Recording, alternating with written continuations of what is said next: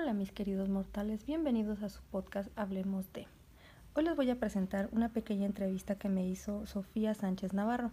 También la pueden encontrar en su podcast y en mi canal de YouTube. Me da muchísimo gusto hablar con Mercedes Rivas. Ella es criminóloga, independiente y vamos a platicar de por qué es importantísimo identificar los factores de riesgo que llevan a las personas a la ansiedad, a la depresión y al suicidio, sobre todo en esta pandemia que ya en algún momento habíamos platicado, mis queridos seguidores, de que este encierro, de que esta crisis económica, de que este estrés que ha generado la pandemia, pues iba a incrementar hasta lo que decían los especialistas de este país, ¿verdad? En el tema psiquiátrico, en el tema de la psicología, tema de las emociones, que iba a incrementar hasta un 20% los suicidios aquí en nuestro país. Así que te agradezco muchísimo. Gracias, Mercedes, por acompañarnos en este espacio. Hola, Sofía, ¿cómo estás? Muchísimas gracias por tu espacio. Evidentemente suena muy lógico entender que esta crisis ¿no? Eh, pues nos ha cambiado a todos, nos ha movido a todos, en todos los sectores, en todas las edades, de esto nadie se salva. Después pensamos que, por ser adultos ¿no? y haber vivido otras tragedias, otras situaciones difíciles, somos más resilientes. Pero esta en particular, Mercedes, es muy distinta a todas las demás. Yo considero, y está, está comprobado, que es especialmente por el hecho de que todos estamos conviviendo en un mismo lugar. No es lo mismo vivir todos en una casa y que cada quien realice sus actividades, tenga que salir, vernos en la noche disfrutarnos, a el hecho de que todo el día estemos en casa. Si a eso le aumentamos todas las presiones que conlleva todo esto del COVID, pues es increíble la, la capacidad eh, o la poca capacidad que en cierto momento llegamos a tener para poder sobresalir con todo esto.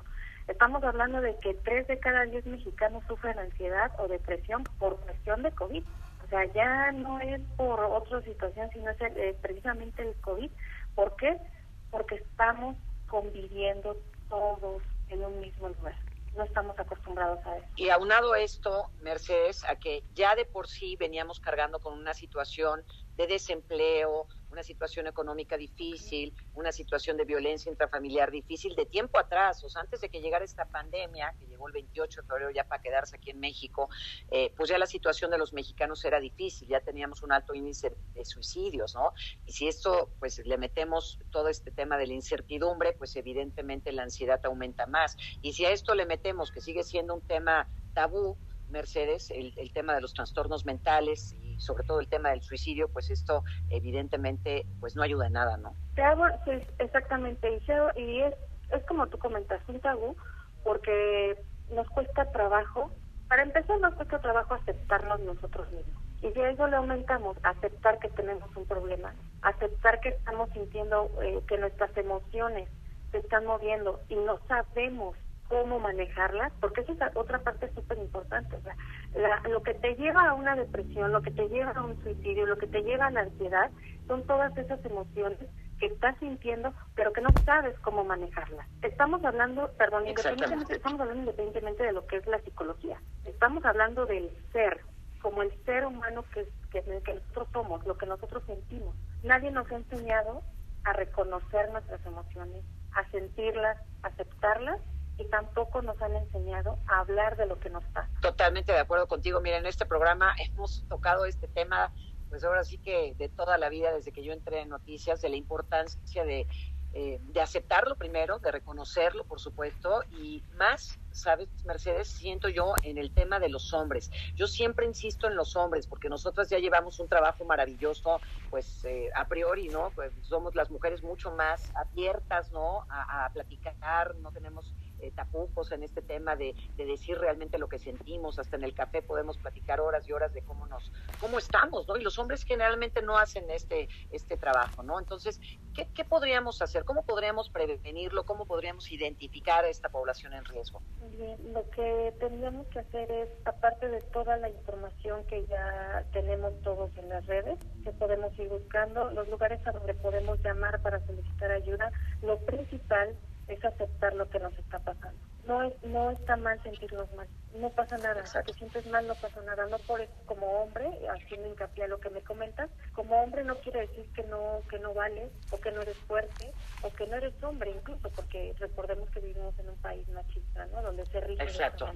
¿Cómo se sienten los hombres durante esta pandemia? Y no sé si nos podrías decir como a grosso modo, ¿cuáles serían estos signos de depresión masculina, aparte de esta, del ocultar sus emociones, que sería como para mí la, la principal, ¿no? Que cubren o esconden sus verdaderos sentimientos en, en la gran mayoría de las situaciones. Por medio de la irritación, alcoholismo, drogadicción, y algunos también lo que hacen es estar todo el tiempo encerrados, acostados, sin ganas de hacer nada. Es, es importante que tanto mujeres como hombres nos reconozcamos. También buscar soluciones alternativas, como en mi caso, como facilitadora ontológica, que me dedico a lo que es el despertar de la conciencia. Eso les ayuda a poder superar todo este tipo de situaciones de una manera distinta, alineando cuerpo, mente y espíritu es algo es algo probablemente complejo para muchos que no lo han escuchado, pero para quienes ya lo han vivido es una solución de las que te llevas a poder mover, conocer y eh, que tus emociones se vayan a algo nuevo y algo bueno en esta vida para poder superar todo este tipo de situaciones. ¿Cómo, cómo podrías, eh, Mercedes, explicarlo más a detalle? Eh, justo te entiendo perfecto, es cierto, es complejo, pero ¿cómo lo podríamos definir y resumir para que la gente sepa que ese puede ser un buen camino? Que si nosotros nos empezamos a reconocer, empezamos a reconocer las cosas que sentimos y que no es malo sentirse mal, que no es malo a veces enojarse o sentir coraje, que no es malo sentir depresión, sentir que estar sin ganas de querer hacer algo. conocemos eso, desde ahí podemos partir para poder ayudarnos a nosotros mismos. ¿En qué te ayuda un, el despertar de la conciencia? Bueno, pues te ayuda no solamente a reconocerlo, sino a modificarlo a algo favorable. Y también lo que nos puede ayudar esto es a vivir una vida plena. Las personas eh, estamos acostumbrados a vivir con lo malo. Es que siempre pasa una pandemia, todo es malo. Efectivamente, yo no te voy a decir que la vida es mal, que la vida es todo, todo, todo, todo es amor. No, porque sabemos que no es así. Pero sí te puedo decir que una vez que despiertas tu conciencia, la vida es maravillosa, porque la ves desde otro punto.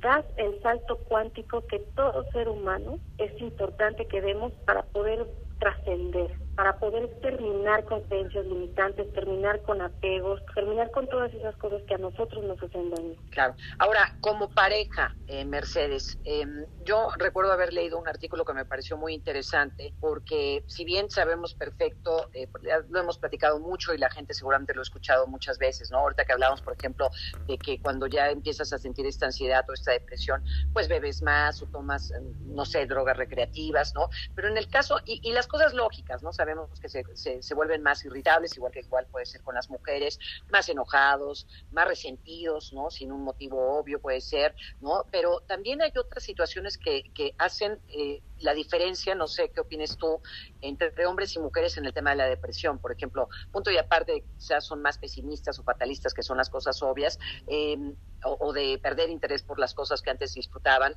Eh, también los hombres se habla, y no sé si tú estás de acuerdo con este discurso, eh, de que buscan emociones. Entonces, eh, emociones más fuertes, ¿no?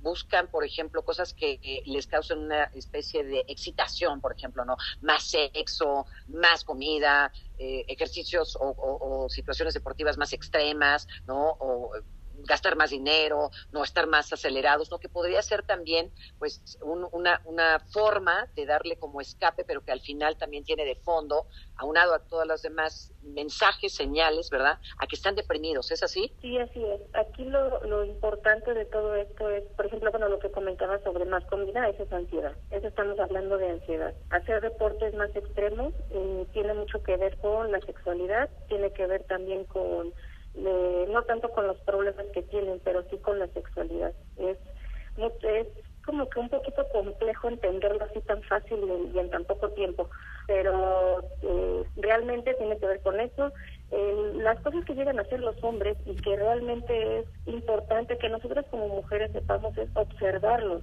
ver por qué lo están haciendo y cómo lo están haciendo, cómo están cambiando ellos al lado de nosotros. Si yo tengo mi pareja, mi pareja cómo ha cambiado, de qué manera ha cambiado, qué es lo que ha hecho, cómo se está expresando conmigo y de ahí empezamos a detectar. Aquí el problema, Sofía, el problema en general de la humanidad es que no nos reconocemos y que no nos conocemos, no aprendemos a conocernos, nos tratamos, pero no nos conocemos. Y cuando nos conocemos realmente nos damos cuenta hasta si levantó las cejas, sé qué te está pasando. Ok. Ahora, ¿tú tienes algún teléfono, Mercedes, para que los hombres que nos estén escuchando y las mujeres también, obviamente, y los jóvenes y las mamás que tengan niños ya con problemas de ansiedad, depresión y, estos intentos o estas ideas de suicidio, eh, se puedan comunicar contigo, das terapia, ¿cómo es un poquito el, procedimiento? Sí, claro que sí, mira, les ayudo a despertar la conciencia. Lo que, lo, el trabajo que yo hago es el despertar de la conciencia y tener una conciencia emocional sana. Me pueden encontrar en las redes como en la web como www.mercedesrivas.com.mx. Me encuentran en mi fanpage de Facebook como arroba facilitadora ontológica y también me pueden encontrar en Instagram como arroba Rivas Mercedes Rivas con doble A. ¿Qué es lo que, en general, qué es lo que te hago? Te ayudo a reconocer, a sentir y a vivir tus emociones y poderlas procesar para poder evolucionar. Pero te agradezco, Mercedes, sé que tienes muchísima chamba el día de hoy, eh, te agradezco muchísimo tu tiempo. Mientras tú escuchas este podcast, Lai se le está ayudando a mí